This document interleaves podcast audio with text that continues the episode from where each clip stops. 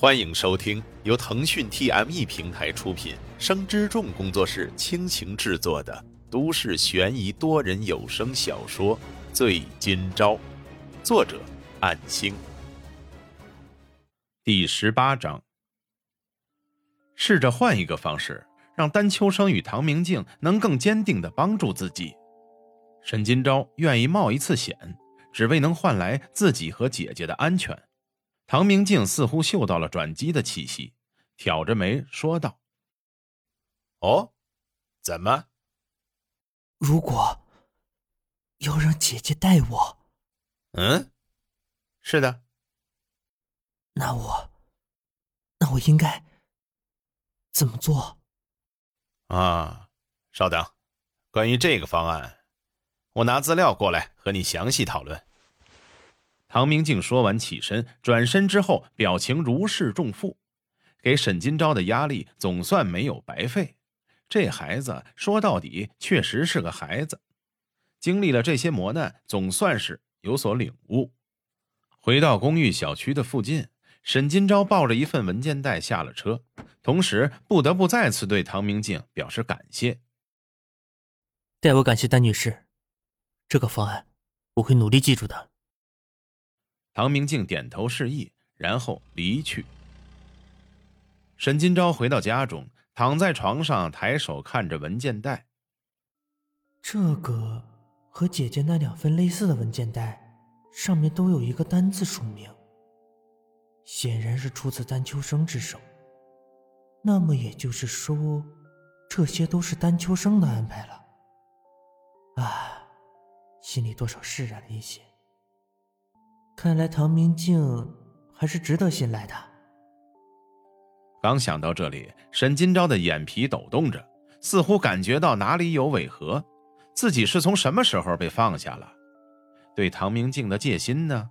明明在被保释的那天，在餐馆里听到过他们的对话。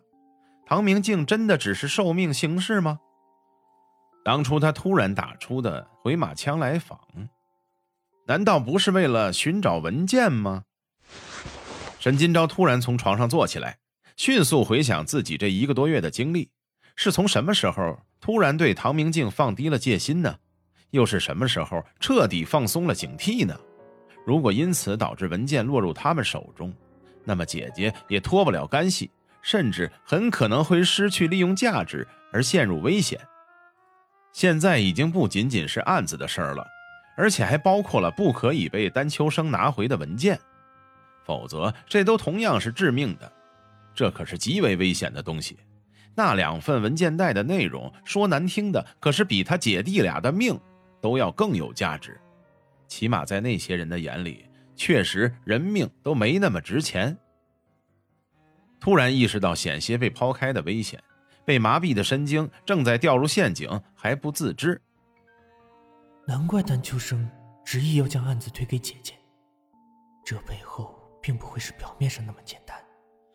如果姐姐被定罪，那些文件就算不被找回，也将失去大部分效用，甚至还很有可能成为背下那些文件罪责的人。这种可能性绝对不能忽略。想到这里，沈金钊顿时冒出一身冷汗。如果不是一直为打工的事儿疲于奔命，怎么会突然把如此重要的事儿都给忘了呢？甚至是没有更为深入的去思考。那么也就是说，连自己对唐明镜放下戒心的事儿，也在他们算计之中吧？有必要这么做吗？有的，为的就是这个。沈金钊看着手中的文件袋。他们为的就是让自己接受那个方案，让姐姐沈明月戴罪的方案。只有这样，才可以满足他们的想法，贯彻他们的计划。否则，怎么可能平白无故的对他沈金钊那么好？沈金钊扶额自嘲，原来这一切都是虚假的。如果没有及时发现，那么下周的庭审恐怕将会身不由己。这是陷阱，一定要另想办法。他把文件袋打开之后，里面的所有内容一字不漏的全部看完，虽然和他们说的九成九都吻合了，只是等于把这个案子翻供。把所有的罪责和肇事过程嫁接给姐姐沈明月。可是却有一个极为凶险的点，那就是我确定，姐姐沈明月在开车之前有服用过随身携带的药物。仅仅一句简短的话，这将会把姐姐推向深渊的。看似不起眼的一句话，却藏着一个致命的名词，那就是药物。这个词的种类实在太过广泛，一旦在庭审期间成为被采纳的有效供词，至于是什么药物，就会完全掉入丹秋生设置的陷阱。感觉到脊背在发凉啊！原来刚才背后已经全是冷汗了。唐明镜，三十一岁的他却能脱颖而出，被丹秋生委以重任的徒弟，而且还是有重要文件遗留在外的特殊情况。这时候负责善后的静哥，会是一个简单的人吗？难怪会对他放下戒心。面对丹秋生都信赖的人，怎么可能简单？静哥，你到底是不是真的如你现在表象一致呢？如果不是的话，或许你们也太小看我沈金钊了。既然如此，那么就让我们走着瞧吧。现在已经是下午四点多，在洗澡换过一身衣服之后，沈金钊准备出门前往季德来。打开门的那一瞬间，警惕的又看了一眼四周。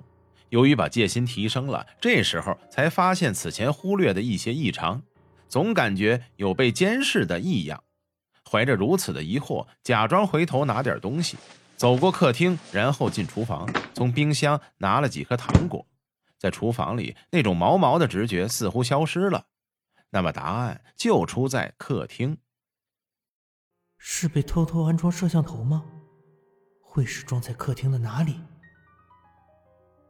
如果真的被安装了什么东西监视，那么绝对不可能在这个时期。